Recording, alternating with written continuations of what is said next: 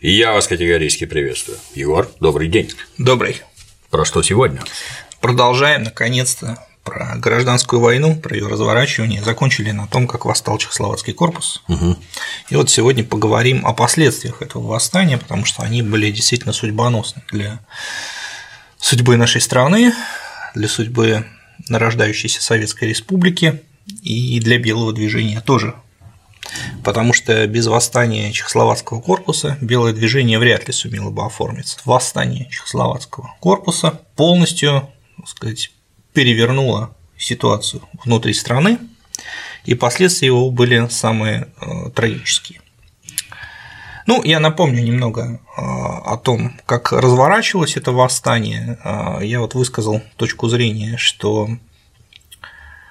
ну, не то чтобы виновниками этого восстания. Конечно, конечно же, Антанта подстрекала, и в первую очередь это была Франция, и в первую очередь французский посол Нуанс был яростным сторонником выступления Чехословацкого корпуса и образования, как это тогда говорили, против немецкого фронта. Но а. Э, против немецко-большевистских сил, да? Как это называлось в определенных кругах Антанты. Конечно же, э, Антанта подстрекала, и этому есть очень много свидетельств, и обо всем этом в прошлый раз я рассказывал. Вот. Но были и те силы внутри самой же Антанты, которые, наоборот, э, стремились к тому, чтобы Чехословацкий корпус поскорее отбыл из России и прибыл на э, французский фронт, на Западный фронт, чтобы защищать Францию от готовящегося немецкого наступления.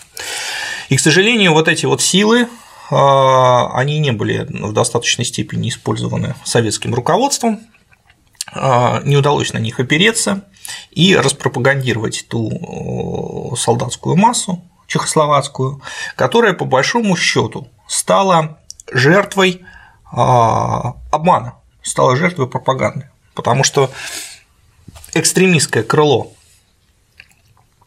экстремистское крыло чехословаков оно по сути пошло на прямой подлог, объясняя своим солдатам, против кого они будут сражаться в России. Объясняли они, естественно, что они будут сражаться ну, против тех же самых немцев, потому что для чехословаков ну, большевики как бы это какая-то чужая совершенно история. Абсолютно. А, Ваши внутренние разборки. Да, да. Чехословакия, э, вообще Чехословацкий корпус, напомню, формировался именно как военная сила, которая будет сражаться за независимость Чехословакии от Австро-Венгрии. То есть это их национальное дело, они это практически ну, чуть ли не отечественная война. Ведется, правда, на непонятной территории чужой, но тем не менее, вот они здесь защищают идею независимой Чехословакии. Понятно, что они должны сражаться против австро-венгров и немцев. Вот австро-венгров и немцев здесь нет, вот как объяснить, против кого они здесь будут сражаться? И э, для этого была использована такая полумифическая угроза, немецких, ну, точнее, военнопленных стран Четверного Союза. Значит, считалось официально провозглашалось вот в этой проантантовской пропаганде, которой зомбировали э, бойцов Чехословацкого корпуса, что э, значит, в Германии, что в России находится огромное число немецких военнопленных. Это было отчасти так. Действительно, военнопленных стран Четверного Союза было ну, почти 2 миллиона. Ого. Вот. А я напомню, что самое он больше всего пленных было русских за всю Первую мировую войну, точнее, ну, граждан Российской империи, да, подданных Российской империи. А, оценки очень разные, кстати, это интересная тема. А, сейчас принята оценка генерала Головина. Это иммигрантский историк, очень известный, который оценил число военнопленных Российской империи в 2,4 миллиона человек, 2 миллиона 400 тысяч. Это оценка принимается значительной частью историков, но если мы почитаем самого Головина, то мы узнаем, что она основана следующим образом. Головин, интересуясь, как вот получилось это число, запросил двух своих коллег, австрийского историка и немецкого историка военного, военных, которые проверили эти данные по архиву, мы прислали ему свои результаты. Он из них вывел 2,4. Но эти цифры никто никогда не проверял. Во всяком случае, ну, те историки, которые ссылаются на Головина, mm-hmm. а это, кстати, например, вот есть известный труд Кривошеева, генерала Кривошеева по потерям а, армии в войнах 20 века, и вот он прямо ссылается на Головина. А Головин ссылается на двух историков, вот, которые ему прислали эти результаты. Но эти цифры никто не проверял, они были там интернированы. Вот. Но это не так важно для нашей темы, важно, что а, другое, что Австро-Венгрия, а, она на, на втором месте находилась Австро-Венгрия, которая была, как мы помним, лоскутной империей, в которой, как э, мы знаем, а, сказать, значительное число вот национальностей, которые не имели своего националь... своей государственности внутри двуединой монархии, э, воевать не хотело о чем, собственно, вот можно прочесть в знаменитом романе Ярослава Гашика. Угу. И а, вот русский там, если помните, как э, там Швейк пошел сдаваться, а навстречу русские. Вот, вот это примерно типи, типичные русские тоже, которые тоже идут сдаваться. Вот это примерно типичная история такая. А, не намного австро-венгры отставали, и вот они-то и составляли основную часть этих э, двух миллионов военнопленных. Вот. А немцев, собственно, из них было всего около 150 тысяч. То есть, не богато, да. То есть, да, да, с Германией, с Германией так не получалось. То есть, если брать оценку вот непосредственно по Германии, то пропорция сильно не в пользу Российской империи.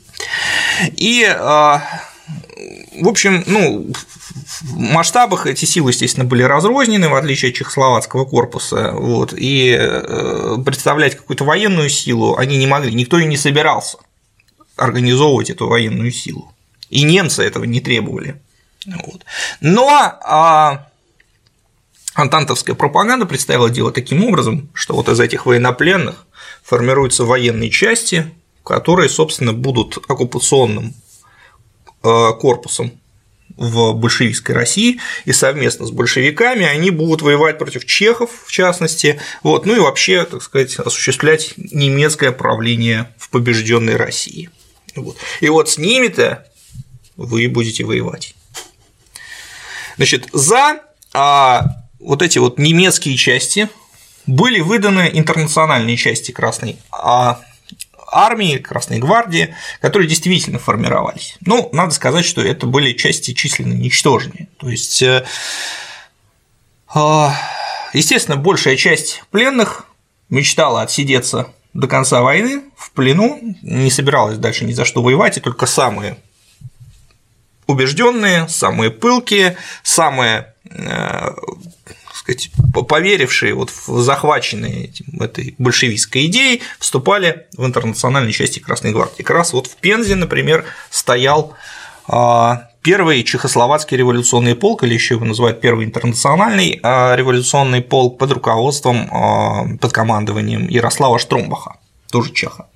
Вот. Значит, там было 1200 человек всех национальностей, это как раз было, были военнопленные в основном Австро... Австрове... из Австро-Венгрии, там были чехи, словаки, э, югославы, э, и, ну, венгры, естественно.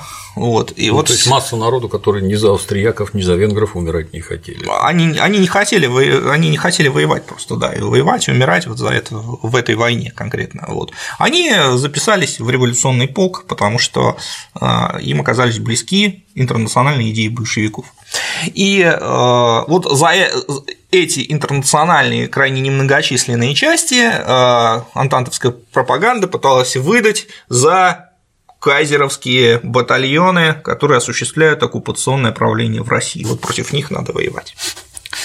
Вот, и, в общем, эта пропаганда имела успех, имела успех, а вот э, ответная пропаганда большевистская, она успеха не имела. Хотя я напомню, что, например, во французской военной миссии был Жан Садуль, это капитан, который крайне симпатизировал большевикам, потом он станет членом коммунистической Франции, э, партии Франции, и я должен сказать, что недавно э, я каким-то чудом посмотрел очень любопытную серию э, из сериала «Приключения молодого Индиана Джонса», где Индиана Джонс, как агент французской военной миссии, оказывается в революционном Петрограде. Чувствуется, что, так сказать, в нем проглядывают некоторые черты Жирана Садуля. Ведь вы не смотрели эту серию? Нет. Ну, довольно любопытное. То есть э, его присылают как раз с задачей э, предотвратить э, приход к власти большевиков. Он внедряется в рабочее движение в Петрограде, значит, но внедряется настолько хорошо, что начинает симпатизировать молодым рабочим, которые примкнули к большевикам, и как раз там действие разворачивается во время июльского выступления 1917 года, когда его друзья погибают. Вот. Довольно трагическая история. Но вот э, эта биография Жана Садуля явно прослеживается в трактовке а, приключений Индианы Джонса здесь.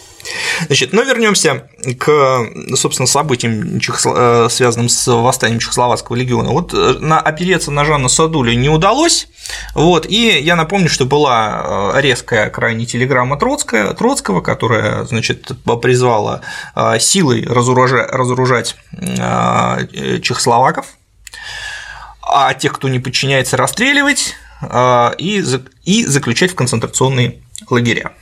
Но эта телеграмма была а, разослана всем совдепам по пути исследования, значит, ну, по сути, по Транссибирской магистрали. Вот, но а, и практически все совдепы этой телеграммы были поставлены в крайнее недоумение, поскольку красногвардейских сил для выполнения данной задачи у совдепов просто не было. Надо объяснить. Многие не знают, что такое совдеп. Совдеп – Советы рабочих солдатских депутатов. Это не ругательное слово. Да. И вот в качестве примера того, как э, так сказать, были э, поставлены в сложное положение вот эти советы, можно привести Пензенский совет, потому что, получив телеграмму Троцкого, он тут же значит, э, собрался на совещание и начал обсуждать, что в принципе можно сделать. Вот. И первым делом они связались с военным комиссаром Симбирска, и запросили подкрепление, сообщив, что в Пензе сейчас находится более 2000 чехословаков с пулеметами, вот, а э, от них сегодня как раз ушли на фронт. Как раз в это время еще шли бои с атаманом Дутовым в Оренбурге, они отправили на фронт 800 человек, и у них сил мало, задачу центр требует выполнить сегодня-завтра, неизбежен конфликт, поэтому просим помощи, что можете дать. И Симбирска ответили, что дать особо ничего не могут, тоже, значит, послали роты на Дутовский фронт, есть возможность отправить, правда, значит, 90 человек из интернационала. А, значит, когда Совет понимает, что у них во-первых, людей мало, во-вторых, они не особо обученные, вот, они Троцкому прямо и сообщает, что пришли к заключению, что не можем выполнить предписание. На расстоянии 100 верст находится около 12 тысяч войск с пулеметами. Это вот, так сказать, вправо-влево угу. Чехословакия. Впереди нас стоят эшелоны, имеющие на 100 человек 60 винтовок. Арест офицеров неминуемое вызовет выступление, против которого устоять не сможем. Что отвечает Лев Давидович? Он отвечает следующее. Товарищ, Военные приказы отдаются не для обсуждения, а для исполнения. Я передам военному суду всех представителей военного комиссариата, которые будут трусливо уклоняться от исполнения разоружить чехословаков. Нами приняты меры двинуть бронированные поезда. Вы обязаны действовать решительно и немедленно. Больше добавить ничего не могу. В общем, как хотите, так и действуйте. Ну, с одной стороны, не поспоришь, Лев Давыдович прав, с другой стороны, я не знаю, мне в голову приходит только поскольку они эшелонами ехали, только эшелоны под откос спускать, ну тогда уж непонятно. Они стояли, они уже не ехали, они да. стояли там. Ну, в общем, опять же, советские партийные органы посовещались, поняли, что ну просто ну как, ну невозможно. Вот. И поэтому они, в принципе, приняли правильное решение, они отправились заниматься пропагандой на переговоры. Угу. Но сил вот Пензенского совета было мало. Для того, чтобы распропагандировать чехословаков, здесь нужны были другие силы. Здесь нужны были представители военной миссии Антанта. То есть, с моей точки зрения, конечно, это такое э, ну, может быть, кажется надменным э, поучение, как надо было поступать, мы лучше знаем и так далее. Но мне кажется, рациональным было брать за шкирку э, членов военных миссий Антанты, которые на словах говорили, что это инцидент, угу. это случайность, э, мы так сказать, разъясним и так далее. Вот, брать э, лояльных советской власти членов Чешского национального совета и вести их прям угу. вести, вести их и заставлять значит, разоружаться под их прикрытием. Ну, а у Пензенского совета не получилось, легионеры не стали разоружаться, и в результате э, произошел бой.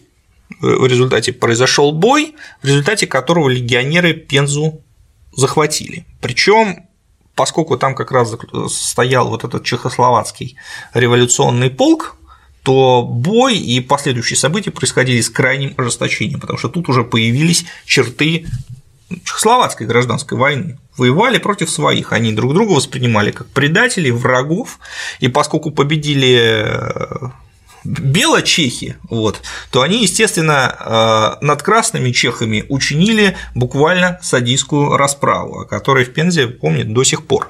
И Вообще, надо сказать, что вот с самого с первого же взятия первых городов проявляется то, что чехи на чужой земле.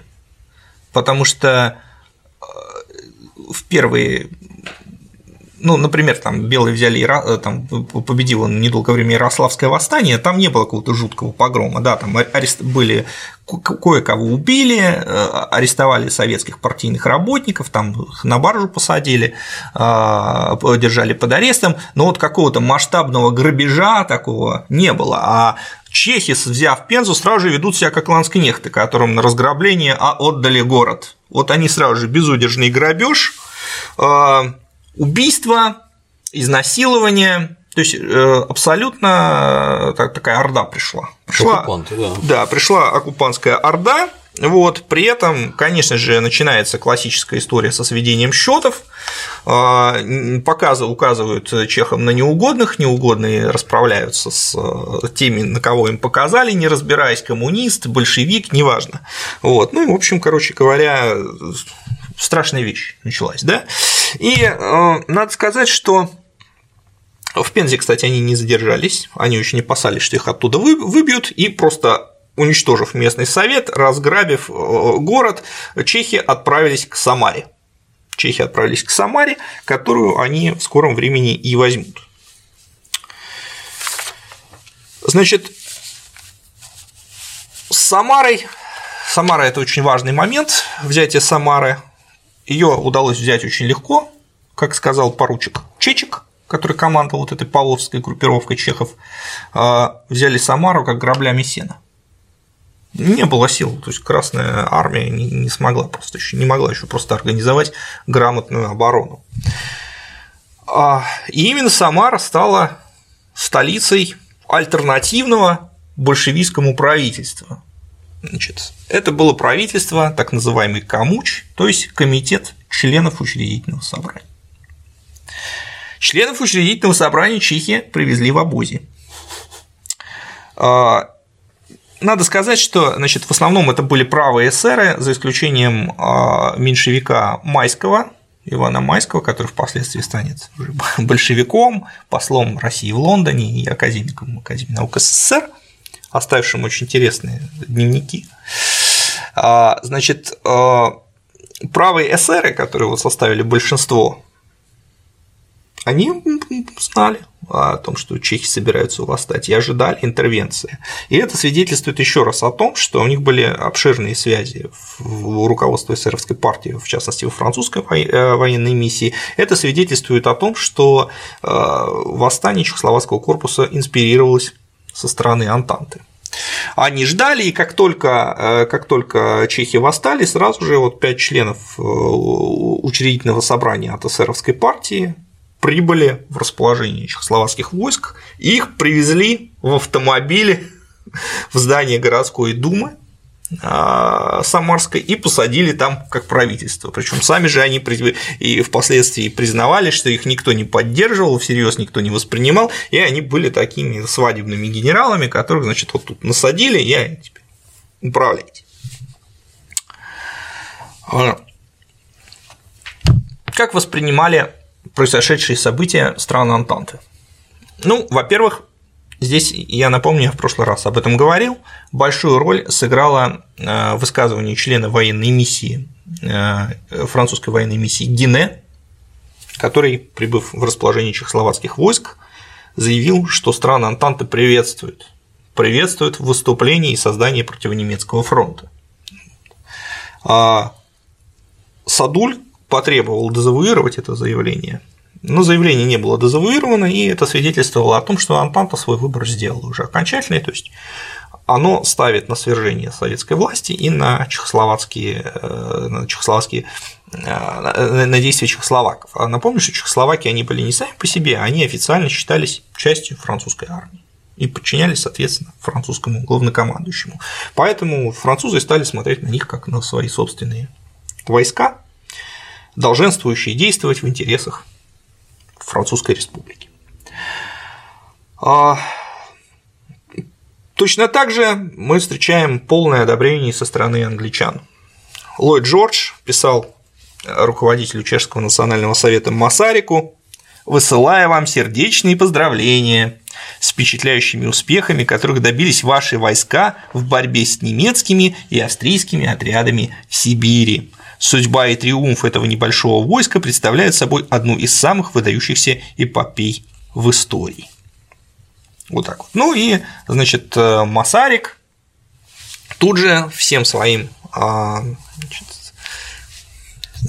а, коллегам, наверное, можно сказать, значит, крупным политическим деятелям сразу же начинает намекать на то, что все это не просто так. Держите свои обещания. В частности, в Госдепартамент Соединенных Штатов Америки Масарик писал я полагаю, что признание Чехословацкого национального совета стало практически необходимым. Я являюсь, я бы сказал, господином Сибири и половиной России. Вот. Неплохо. Масарик требует признания, да, с прицелом на то, что весь этот чешский национальный совет по окончании войны переедет в Прагу уже в качестве правительства независимой Чехословакии. Типа мы тут э, сделали, что вы хотели, давайте теперь платите признанием Чехословакии. Вот. Правда, значит, э, были и корыстные интересы, которые сразу же фиксируются в источниках, потому что ну, было вообще три причины, по которым интервенция началась. Первая причина – это, безусловно, безусловно, конечно, а, попытка вернуть Россию в войну. То есть союзники, все вот эти глупости о том, что Англия намеренно свергла царя, потому что война уже была выиграна, это полная ахинея, потому что вот весной 1918 года ситуация складывается так, что Германия вполне может выиграть войну, там все висит на волоске. А, если, допустим, Германия взяла бы Париж в 18 году, то э, американские войска прибыли бы к шапочному разбору, и во всяком случае можно было бы заключить вполне себе приличную ничью угу. по окончании Первой мировой. Поэтому ну, ситуация для англичан в этот момент очень-очень такая тяжеловатая, а для французов еще хуже. Вот. Вторая причина заключалась в том, что да, действительно было опасение именно советской власти, потому что советская власть явно взяла курс на ликвидацию частной собственности, и западные страны, для которых частная собственность священно неприкосновенна, этого, естественно, боялись. Вот. Ну и была третья причина, конечно. Э, третья причина очевидная. Россия ослабела, ее можно было пограбить.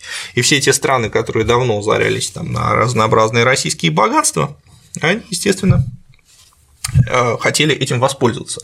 И вот эти три причины очень часто шли как три в одном.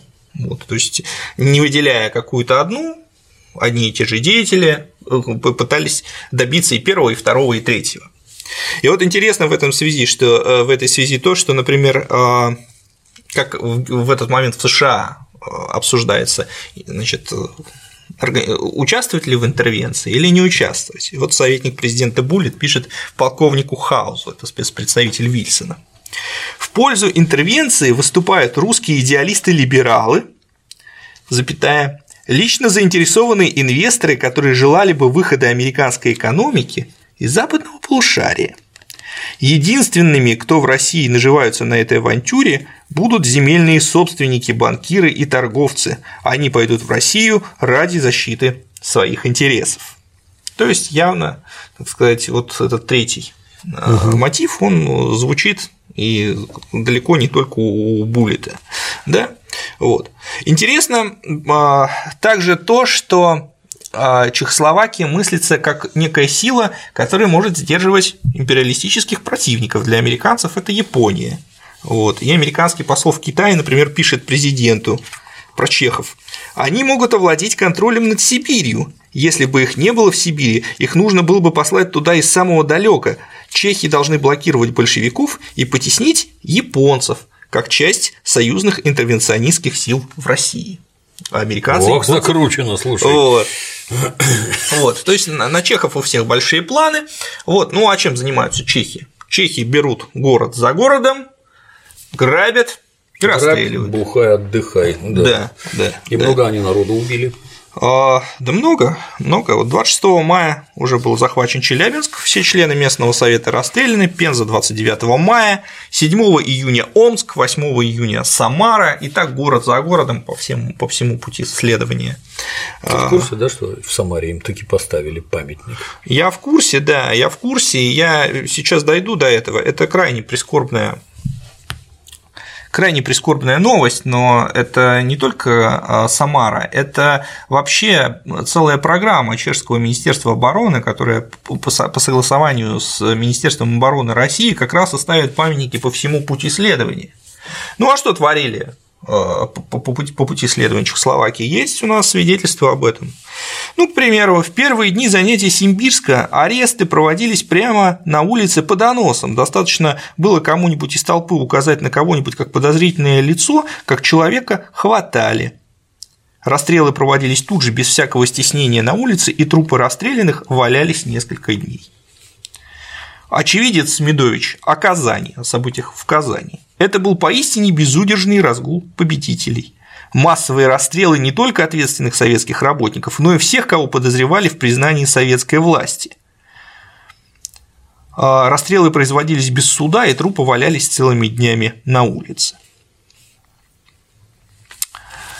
Но Самое интересное, что чехословаков ведь проклинали не только советские работники, не только коммунисты, большевики. Вот. Впоследствии чехословаков прокляли и белогвардейцы, потому что чехи предали и их, они занимались только, ну, то есть вот там так-то, если э, сначала вроде как они были гражданами Австро-Венгрии, предали Австро-Венгрию, потом, значит, предали белых, потом предали красных, потом предали белых, и в итоге с награбленным добром уехали к себе. Молодцы. И вот э, один из подвижников Колчака, генерал Сахаров, даже написал в эмиграции в Берлине целую книгу «Чешские легионы в Сибири. Чехословацкое предательство». Вот эту книгу, ну я так понимаю, что с памятники чехам ставят поклонники белого движения, вот, так вот эту книгу в первую очередь надо было бы им прочитать потому что от лица ну, боевого генерала Белого движения там с такой болью написано про все чешские художества, а, я вот немножко хотел бы об этом рассказать и прочитать. Значит, ну, во-первых, Сахаров а, с большим юмором и с болью вместе с тем а, описывает поведение чехов, потому что, конечно, умирать из чехов э, никто не хотел за белую идею. То есть явно идеалисты белого движения мыслили как?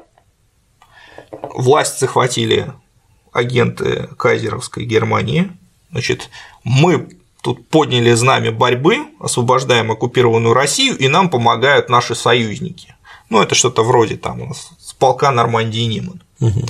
Значит, мы вместе с нашими союзниками выгоняем оккупантов. Вот. Но э, этих белых идеалистов ждало очень скоро жестокое разочарование, потому что никакими э, союз... союзниками страны Антанты э, оказались только в кавычках, потому что они предавались безудержному грабежу и явно реализовывали свои интервен... интервенционистские цели, немало не заботясь о белом движении. Это было страшное разочарование для белых. И вот что пишет Сахаров. Значит, во время одного из, из боев они просили подкрепления, им прислали чешский броневик. Вот. Значит, двухдневный бой стоил нам больших потерь и имел лишь местный успех. Чешский броневик не поддержал нас, держась все время за прикрытием железнодорожной выемки и даже не выходя вслед нашему самодельному броневику, ходившему в атаку и повредившему большевистский броневик. Чехи не сделали ни одного выстрела. После боя чехи заявили о своем уходе, но перед тем командир чешского бронепоезда просил выдать ему удостоверение об участии чешского броневика в бою. Подполковник Смолин, не зная, что, собственно, написать чехам, предложил чешскому командиру составить текст удостоверения, надеясь на его скромность. Я сел за машинку, а чех, диктуя мне, ввел в текст удостоверения фразу, запомнившуюся мне и по сей день. Люди чешские бронепоезда дрались как львы. Подполковник Смолин Прочтя готовое удостоверение, долго смотрел пристальным взглядом в глаза чешского командира. Чех даже не потупился. Подполковник Смолин глубоко вздохнул, подписал бумажку и, не подавая Чеху руки, пошел к полотну железной дороги.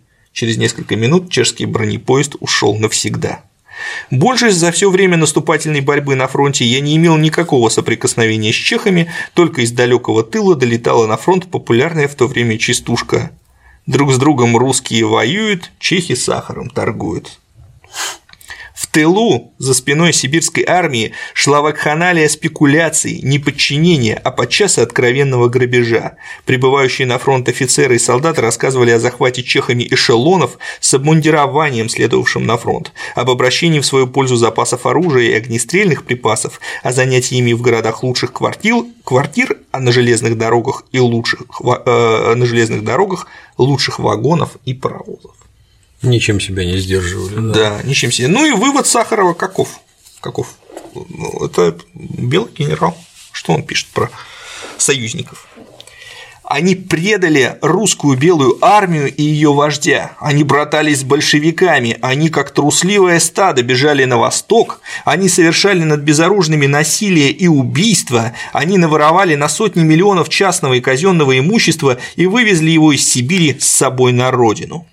Пройдут даже не века, а десятки лет. Человечество в поисках справедливого равновесия не раз еще столкнется в борьбе, не раз, возможно, изменит и карту Европы. Кости всех этих благошей и Павлу истлеют в земле. Русские ценности, вывезенные ими из Сибири, тоже ведь исчезнут. На место их человечество добудет и сделает новые. Но предательство, Каиного дела с одной стороны и чистые крестные страдания России с другой не пройдут, не забудутся и будут долго веками передаваться из потомства в потомство.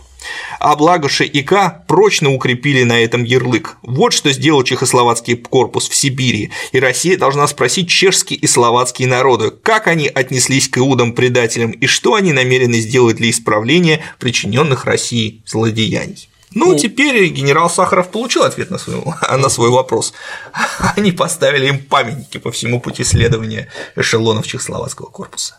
Вот памятники должны были состоять вот из этой таблички, если да. уж по уму. Да, я абс- а? абсолютно согласен, абсолютно. То есть э, Чехословацкий корпус отметился здесь грабежом, убийствами, насилием. Памятники им ставить, не знаю, с ума сошли вообще просто.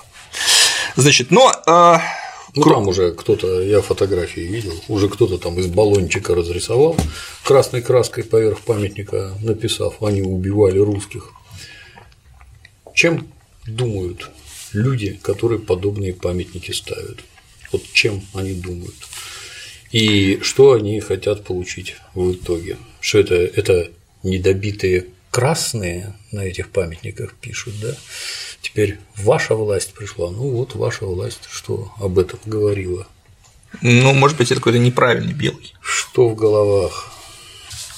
Помимо того, что чехи грабили, убивали, насиловали, они, конечно, в принципе, дали толчок вот полномасштабной гражданской войне в России. И абсолютно можно согласиться с э, Иваном Майским, который, я напомню, значит, член Камуча, а впоследствии он станет э, советским дипломатом, очень крупным, да, и академиком. И вот он дает абсолютно точное, на мой взгляд, определение произошедшего. Не вмешайся Чехословакия в нашу борьбу, не возник бы комитет учредительного собрания, и на плечах последнего не пришел бы к власти адмирал Колчак ибо силы самой русской контрреволюции были совершенно ничтожны, а не укрепись Колчак, не могли бы так широко развернуть свои операции ни Деникин, ни Юденич, ни Миллер. Гражданская война никогда не приняла бы таких ожесточенных форм и таких грандиозных размеров, какими они ознаменовались. Возможно, даже гражданской войны в подлинном смысле слова не было бы. Это абсолютно точное определение, на мой взгляд. Вот. Но, а, значит, Пару слов про Камучу. Про, про, э, пару слов про Камуч. Значит, а, естественно, образование альтернативного большевистскому правительству а, привлекло к себе все а, антибольшевистские силы. Но в первую очередь, конечно, эсеры. В первую очередь, конечно, эсеры. Они все стали съезжаться в Самары, и в скором времени там оказался Виктор Чернов, лидер партии эсеров. Значит, политика была своеобразной.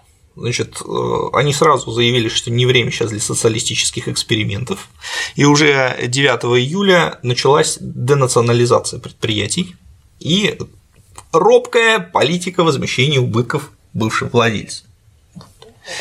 А, и очень непонятная политика э, с землей. Вот. Это, кстати, серьезно взволновало крестьян, потому что э, лозунг большевиков «Земля крестьянам» никто не отменял. Всех волновал вопрос, а вернутся ли граждане-помещики, которые, собственно, заявят ли они права на свою бывшую землю. Вот. Но пока что Камуч значит, объявил, что главная задача – это ликвидировать власть большевиков. Чтобы ликвидировать власть большевиков, э, нужна армия нужна армия, и э, пока что все держится на чешских штыках. Вот, и как, кстати, написал совершенно верно французский консул в Самаре французскому послу Нулансу, ни для кого нет сомнения, что без наших чехов комитет учредительного собрания не просуществовал бы и одну неделю. Вот. Они чувствовали себя очень неуверенно, и сэр Брушвит писал Поддержка была только от крестьян, небольшой кучки интеллигенции, офицерства и чиновничества. Все остальные стояли в стороне. Это то, о чем я говорил, никто не хочет войны. Да и от крестьян-то поддержка была такая, потому что эсеры были известны в этой среде, а сказать, что там какая-то супер поддержка у них нельзя. Значит, ну и э, первым делом Камуч, естественно, создает армию, он называет ее народной армией, формирует добровольческую самарскую дружину, но нельзя сказать, что там огромное число желающих было. Вот. Единственное, что в данном случае можно заметить, что в Самару прибывает генерального штаба э, подполковник Владимир Оскарович Капель. Это человек для белого движения очень крупный, ну, Капель, ветеран угу. тоже Первой мировой войны. А после того, как он демобилизовался осенью 17 года, он жил в Перми. Капель, по убеждениям, крайне монархист, человек талантливый, а, как военный. И, естественно, он, ну, большевики – это не его власть, он не хочет с ними иметь никакого дела, как только возникает альтернатива, он сразу же мчится в Самару.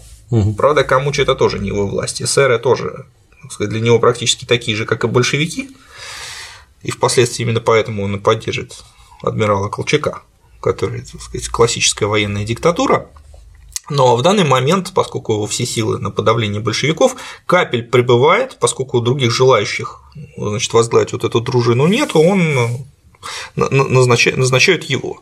И это было правильное решение со стороны Камуча, потому что а, столь талантливый э, военный во главе сил, в общем, действительно а, на некоторое время переламывает ход военных действий в пользу антибольшевистского движения в пользу белых.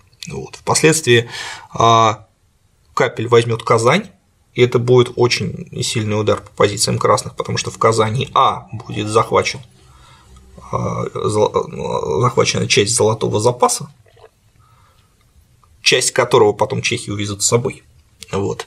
А вторая, значит, в Каз... вторая важная Второй важный момент в Казани. В Казань была эвакуирована военная академия генерального штаба в полном составе, и она в полном же составе перешла на сторону белых. Вот. Но это еще не все, не, не, не все интересное в этой ситуации, потому что большевики это уникальный, наверное, в мировой истории случай, полностью отстроят э, эту военную академию заново, пользуясь, опять же, кадрами старой царской армии. Значит, а и в результате всех этих событий начинает формироваться единый противобольшевистский фронт. То есть большевики оказываются в очень тяжелой ситуации. А, и здесь мы переходим к такой важнейшей теме, важнейшей теме, теме как отношение большевиков с крестьянством.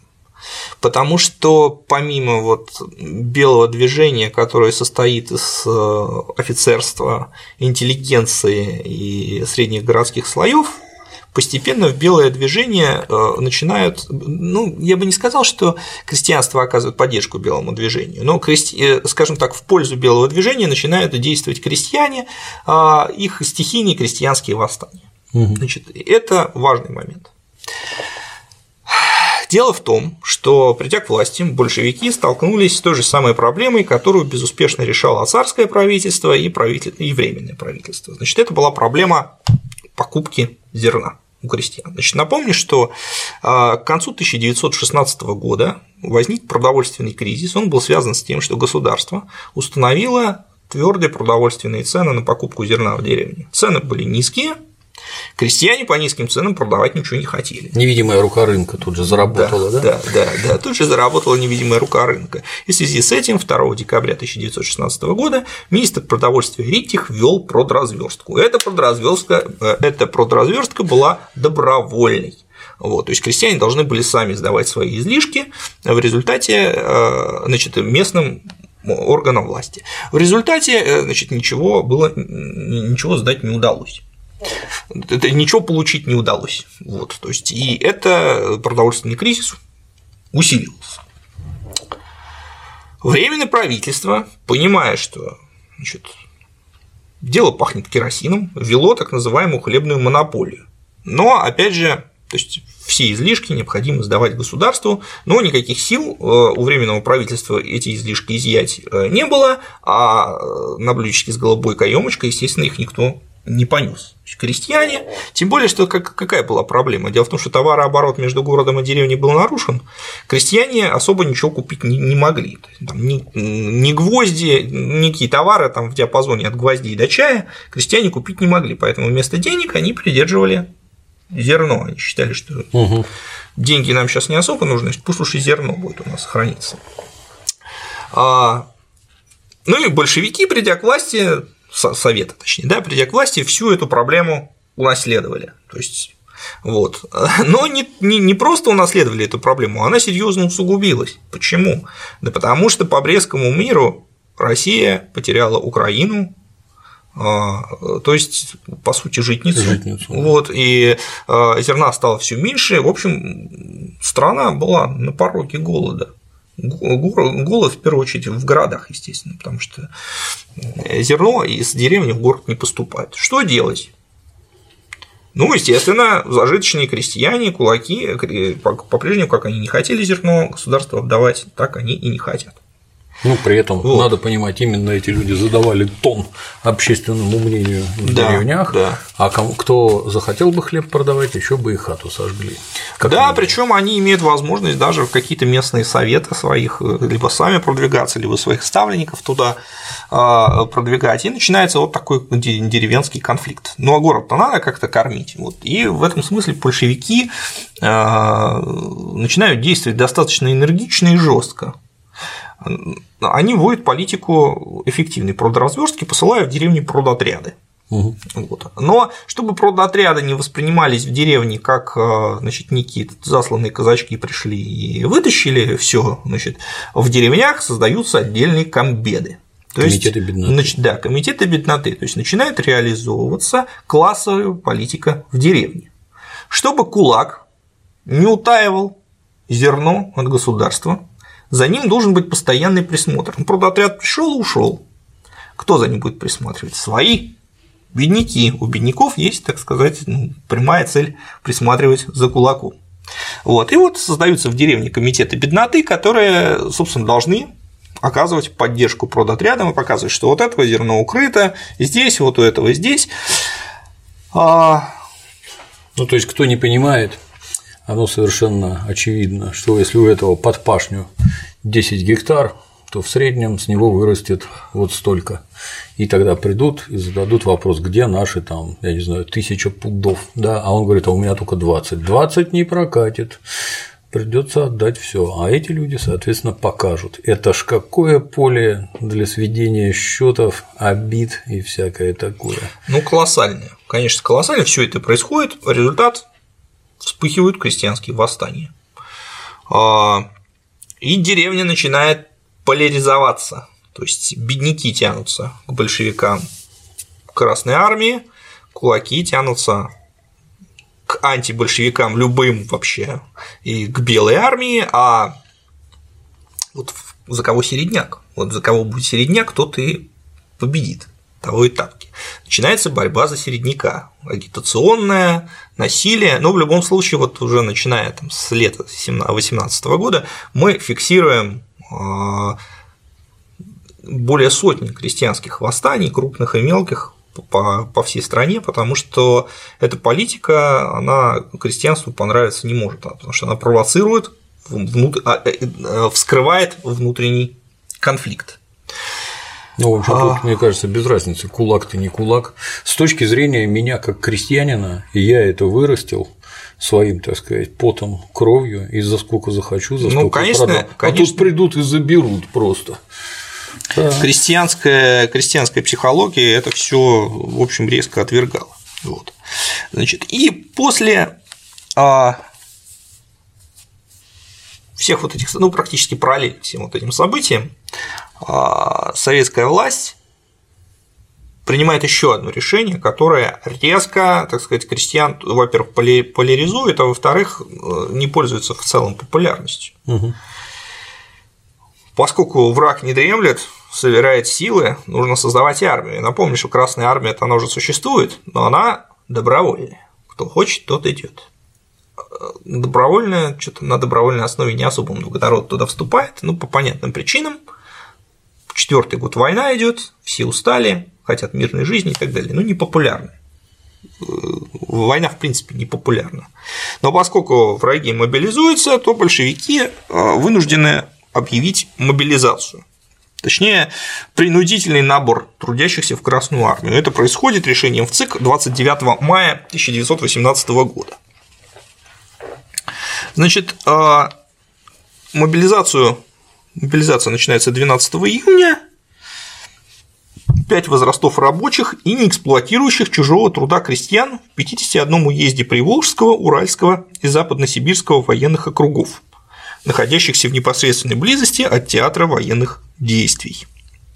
И Пятый Всероссийский съезд Советов в июле уже закрепил переход от добровольческого принципа формирования Красной Армии к созданию регулярной армии рабочих и трудящихся крестьян на основе воинской повинности.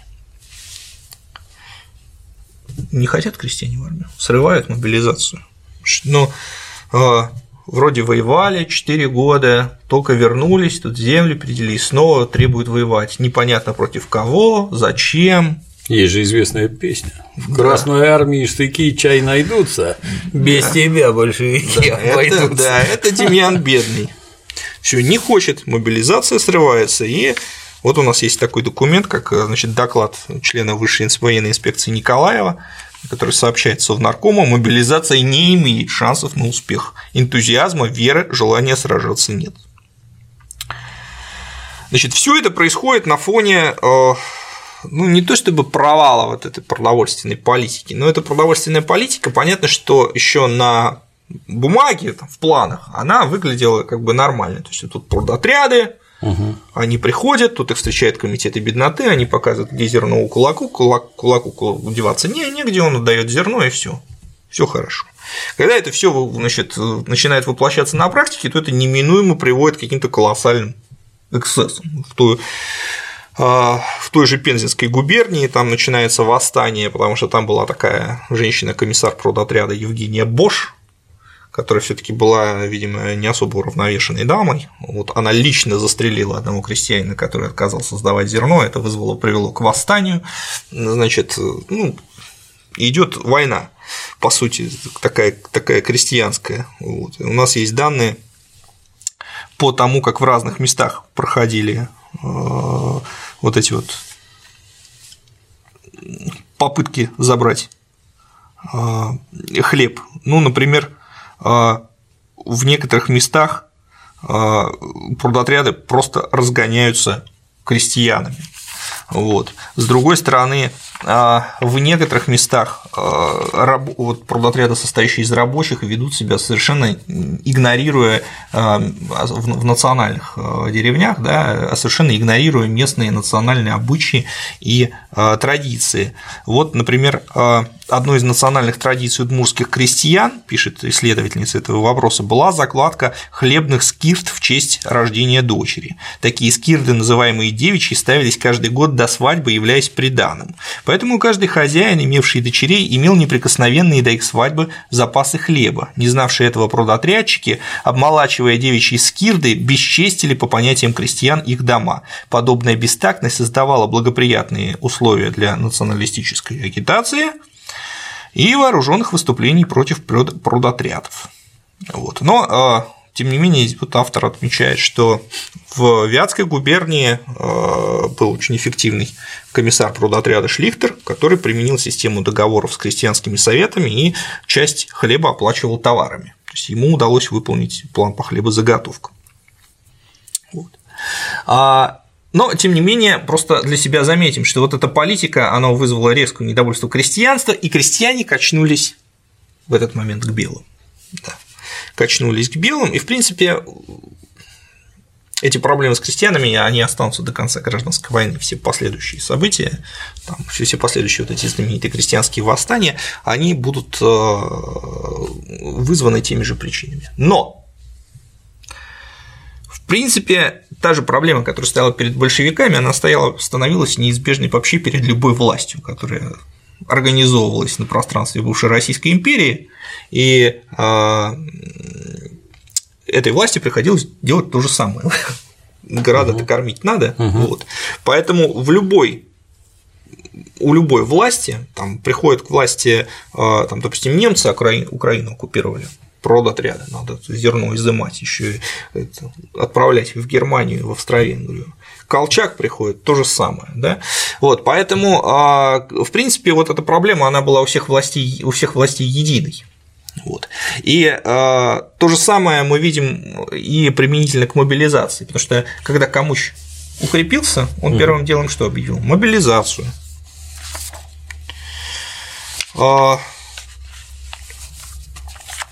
По неволе ты пойдешь или с, охотой, с охотой. Ваня, Ваня, пропадешь ни за да. что ты.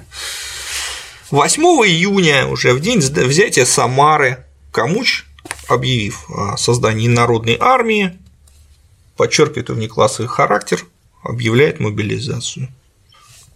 То же самое. Угу. Никто не хочет воевать.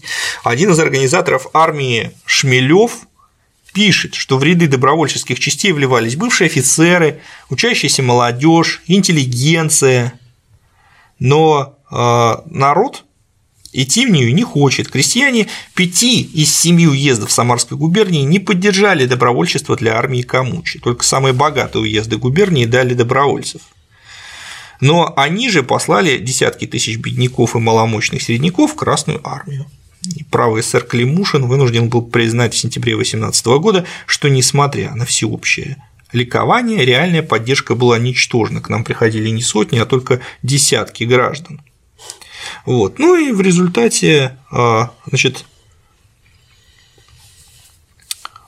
начинается уже практически принудительная мобилизация, части сформированные народные армии значит, едут по деревням, пытаются там найти народ, но у них ничего, ничего не получается. Вот. И э, в тех местах, где армия Камучи уже проезжает, вот там уже начинает, наоборот, симпатия к большевикам.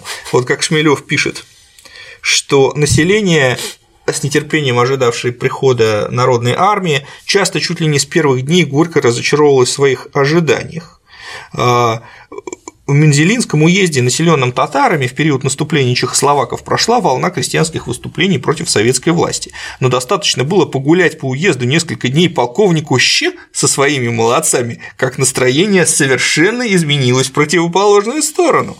Когда Мензелинский уезд был вновь занят советскими войсками, почти все мужское население уезда, способное носить оружие, не дожидаясь принудительной мобилизации, вступило в ряды советских войск.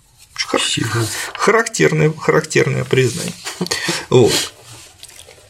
Итак, отметим, что крестьянство в целом оно достаточно пассивно и не хочет, э, не хочет в данный момент воевать. Вот. Но, тем не менее, противоборство определяется, да, фронты определяются. И в этот момент, а, вот середина 18 года, начинает вырисовываться э, перспективы победы белых. Почему? Потому что, э, во-первых, они пользуются поддержкой стран Антанты, во-вторых, создаются альтернативные органы власти, угу. которые, вокруг которых можно выстраивать армии и так далее, все вот силы объединяются, стекаются. А, и в-третьих, большевики теряют социальную базу. Они теряют социальную базу крестьян, и они теряют своих союзников, левых эсеров, которых, а, которые во, всех, во всем происходящем винят неверную политику большевиков. Я напомню, что э, в тандеме, вот в этом союзе, в коалиции большевиков и левых эсеров все таки большевики являются ведущими, а левые эсеры – ведомыми. Но левым эсерам это не очень нравится.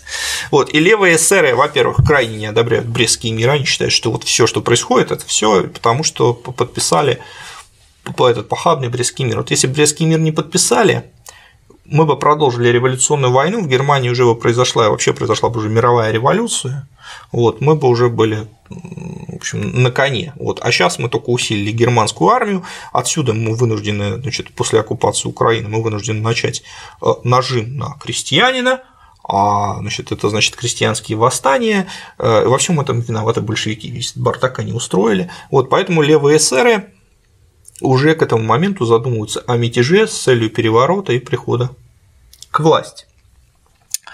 А это одна проблема большевиков, вот, которая. Вот помимо этого параллельно также готовится так называемый из историографии он известен как заговор послов, потому что Антанта внешне, так сказать, сохраняя